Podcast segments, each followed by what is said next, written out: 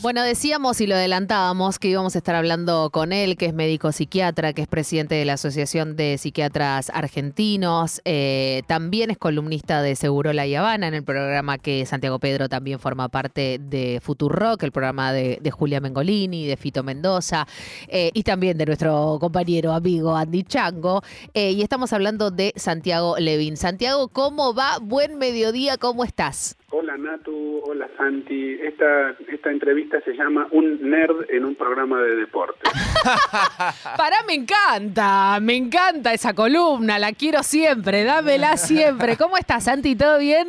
Todo bien, todo bien. Domingueando este, y pensando un poco en en todas estas cosas de las que venimos hablando nosotros por WhatsApp.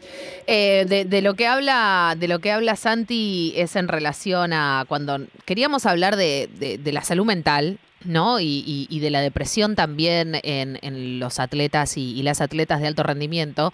Y con mi Santi, eh, charlando en la semana, le digo, che, si lo llamamos a Santi Levin eh, para, para charlar de esto, para también pensarlo desde un lugar social y, para, para pensar también, Santi, y, ya nos metemos en tema, ¿no?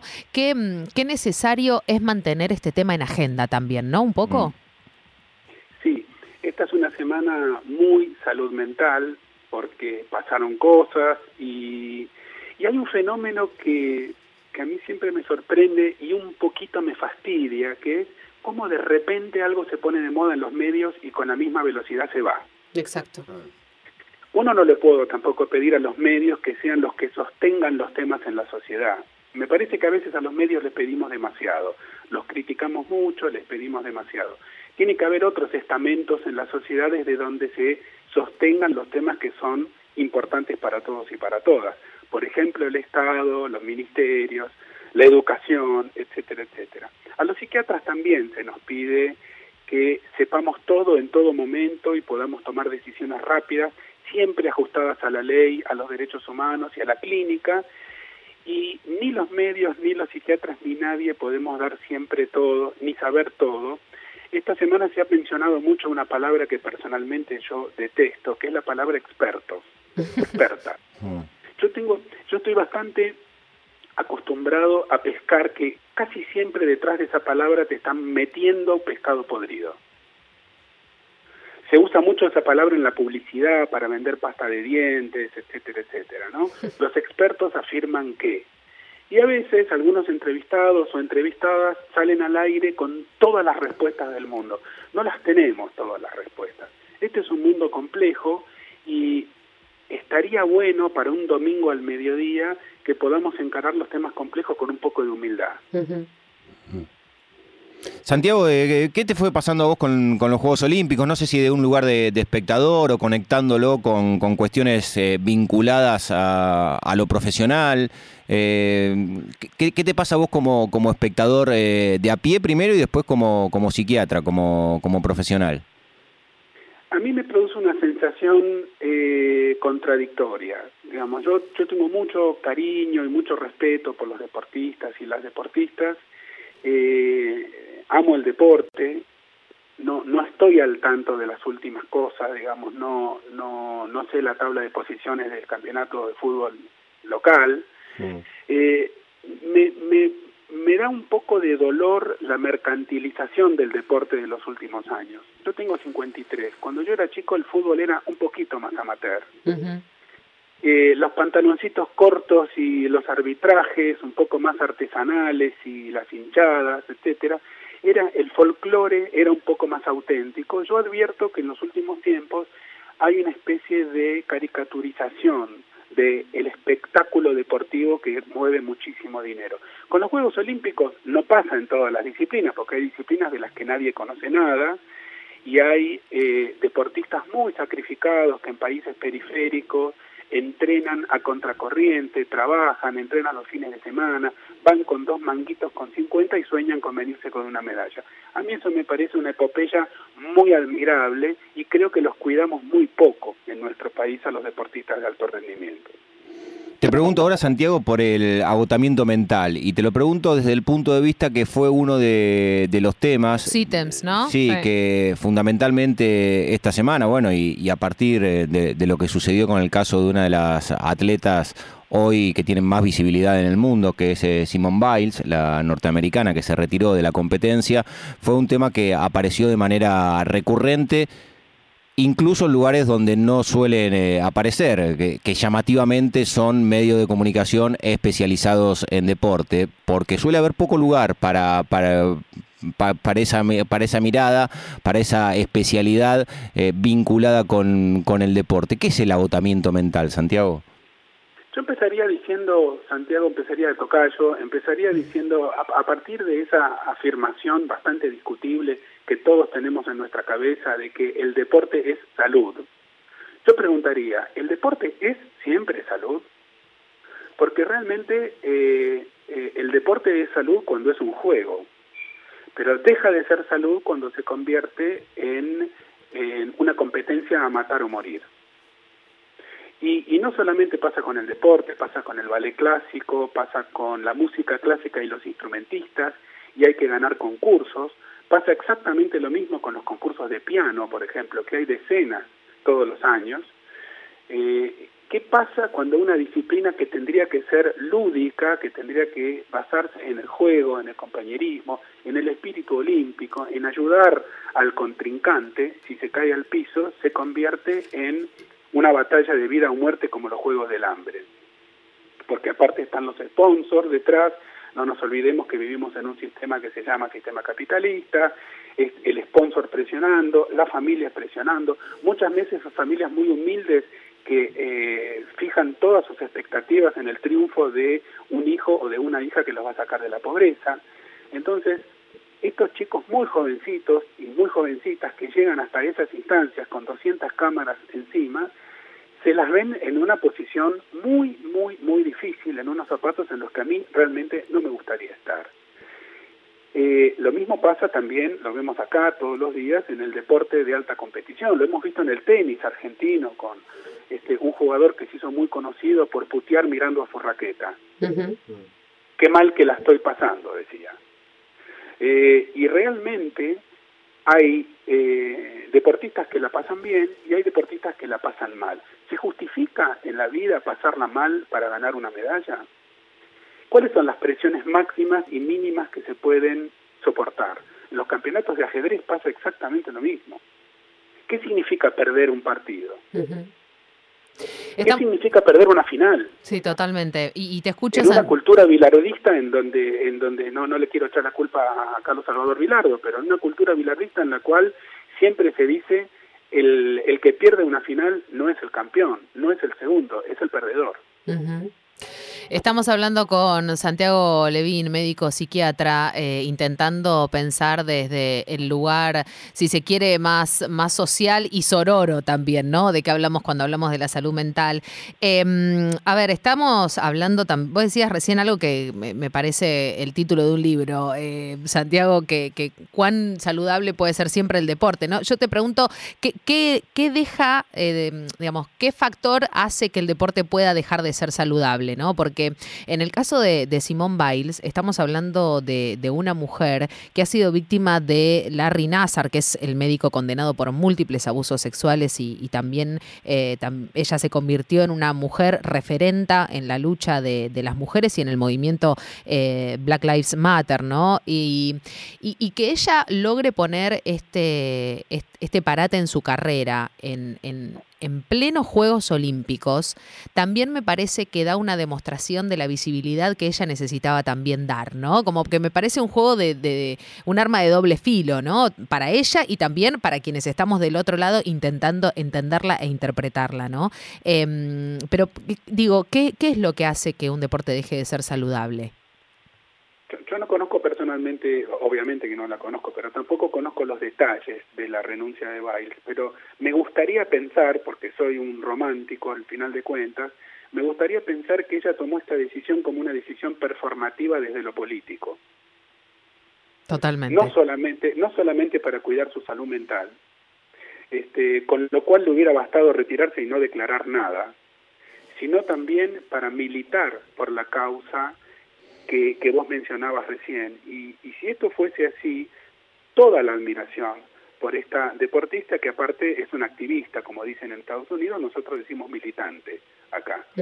eh, yendo al, al, punto que vos mencionabas, Nato, ¿qué, ¿qué, hace que un deporte deje de ser deporte? Eh, yo creo que con mucha frecuencia quienes eh, gustamos del deporte, no solamente practicarlo, sino mirarlo, eh, admirarlo, perdemos de vista el aspecto tremendamente comercial que tiene hoy el deporte, sobre todo el deporte que llega a la televisión, en donde existen premios, donde existen millones, donde existen bonos, donde existen sponsors, que son los que sostienen. Hoy la FIFA, por ejemplo, y esto lo digo yo, no por supuesto no lo, no lo pongo en boca de ustedes, es, este, es una sociedad anónima para hacer negocios. Eh, los eh, grandes eh, deportes como el básquetbol, el béisbol, el fútbol americano, el fútbol como lo llamamos nosotros, etcétera, son deportes que han dejado de ser amateur y se han convertido en grandes negocios. Entonces, hay una presión que está detrás de todo esto, que es la presión del que invierte y quiere llevarse una ganancia. El que invierte no le importa el espíritu deportivo y que gane el mejor y después nos abrazamos todos. El que invierte quiere llevarse guita. Y esto ha distorsionado lo mismo que ha pasado en muchas otras disciplinas, no solamente en el deporte. Por ejemplo, en la salud misma. La salud misma se ha convertido en una mercancía también que se compra y se vende, no solamente el deporte. Entonces, estaría buenísimo volver a preguntarnos qué es jugar. En, el, en materia de instrumentos, por ejemplo, en casi todos los idiomas occidentales no se dice tocar la guitarra, se dice jugar la guitarra, en francés, en alemán, en inglés, to play. Mm. Eh, en, nuestro castellano nosotros tocamos los instrumentos, no jugamos. Y sería bueno volver a preguntarse qué es jugar, dónde dejamos nosotros el juego en nuestra lejana infancia, en qué momento este mundo nos troqueló la cabeza y nos colocó lejos del juego. El juego también tiene que ver con la sexualidad, tiene que ver con la comida, tiene que ver con los vínculos con los demás y también con la militancia por un mundo mejor. Santiago, recién hacía... A mí me gusta lo de baile. Recién hacías una vinculación del deporte de alta competencia y también con cuestiones vinculadas a, momentos que les tocan atravesar desde el punto de vista de la salud mental en otras especialidades. Y, te quiero preguntar por algo que indefectiblemente debe afectar en, todas las aristas hoy de, nuestra vida cuando hablamos de, o como escuchamos a muchos deportistas, ¿no? hablar de la presión y y de lo que van sintiendo ante un escenario de máxima visibilidad como un juego como es un juego olímpico, y te lo quiero preguntar en relación a lo que todos tenemos enfrente hoy todo el tiempo, que es, y estoy agarrando mi teléfono celular en este momento, porque más de un deportista, inclusive varios de la delegación argentina, hicieron referencia a los haters. Y, los mensajes de odio, ¿no? Exactamente, y lo que significa para ellos encontrarse después de una competencia en un escenario donde, donde no hay público en los estadios, pero que las reprobaciones de lo que ellos van haciendo les llegan instantáneamente a través de, su cuenta de, Twitter o de Instagram y que evidentemente ha sido una carga pesada para, para más de uno de ellos, eh, que inclusive salieron a pedir por favor eh, que, se termine ese tipo de mensajes. Dejen de hacerlo, ¿sabes, Santi? Que eh, Delfina Piñatelo, que es la, nadadora, hace algunas horas nada más, dejó un mensaje en sus redes sociales después de lo que habían sido numerosas críticas eh, por lo que fue su paso en Tokio paréntesis, estamos hablando de, una de las nadadoras representantes que tiene la República Argentina, eh, joven y con una carrera y un futuro impresionante. Sí, de en su primer Juego Olímpico. De una campeona del mundo que llega al máximo sitio al que puede aspirar un nadador, que es competir en los Juegos Olímpicos. Exactamente. Y dijo, necesito priorizar mi salud mental y cerró su cuenta de, Twitch en la que ella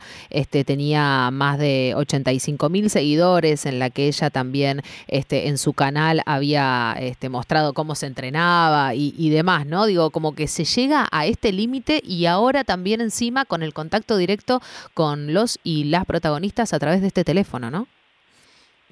Sí, es tremendo. Realmente hay algunas redes sociales que se han convertido en cloacas. Este, eh, realmente es es muy, es muy, es muy desagradable, pero tenemos la obligación de pensar cuáles son los valores que están en el telón de fondo. Porque yo creo que esto está muy vinculado con eh, la enorme importancia que lamentablemente en nuestro sistema social y económico se le da al triunfo individual, a lo que también se llama meritocracia. Yo me lo merezco, yo me lo gané, vos jodete. Eh, en, en contra de digamos, eh, del otro, de la otra vereda de los valores que tienen que ver con lo comunitario, con lo solidario, con entre todos y todas lo vamos a hacer mejor. Nosotros deberíamos sentirnos todos orgullosos de nuestros deportistas que están en este momento en Japón y deberíamos mandarle nuestro mayor cariño y apoyo para bancar esfuerzos personales que a veces se hacen al precio de renunciar a casi todo con tal de hacer ese viaje y de este, jugarse esa oportunidad. Y sin embargo, cada uno desde su celular hace, eh, hace el juego al individualismo meritocrático.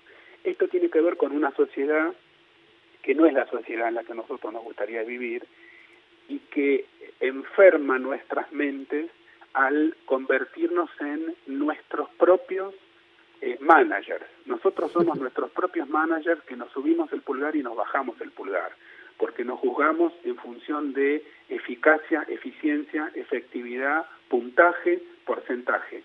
En ese mundo el deporte se convierte en un infierno.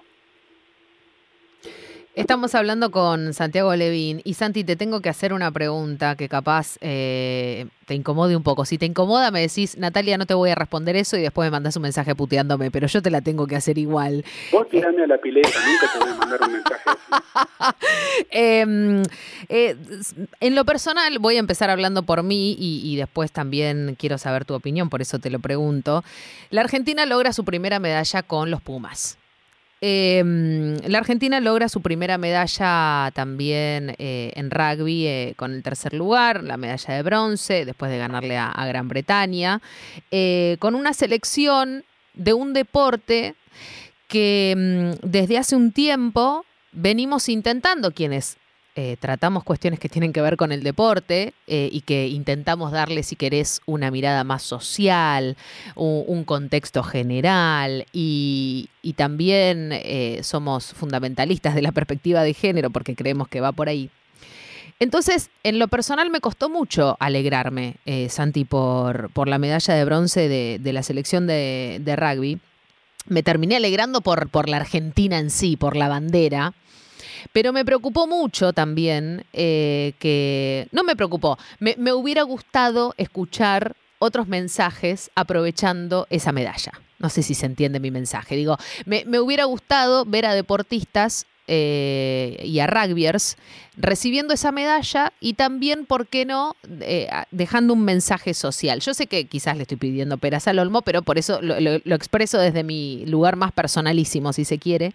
Em, pero está mal que, nos cueste sentir felicidad y orgullo por un deporte que nos viene haciendo y que nos viene dando tanto dolor en el último tiempo? No, no está mal. Yo creo que el rugby para para poder seguir siendo un deporte querido en la Argentina tiene que desandar un camino y, eh, empezar a caminar otro camino. El rugby eh, tiene mucho de lo cual arrepentirse no podemos decir lo mismo del golf, que también es un deporte de elite, en donde los pobres llevan los palos y los ricos son los que le pegan a la pelota.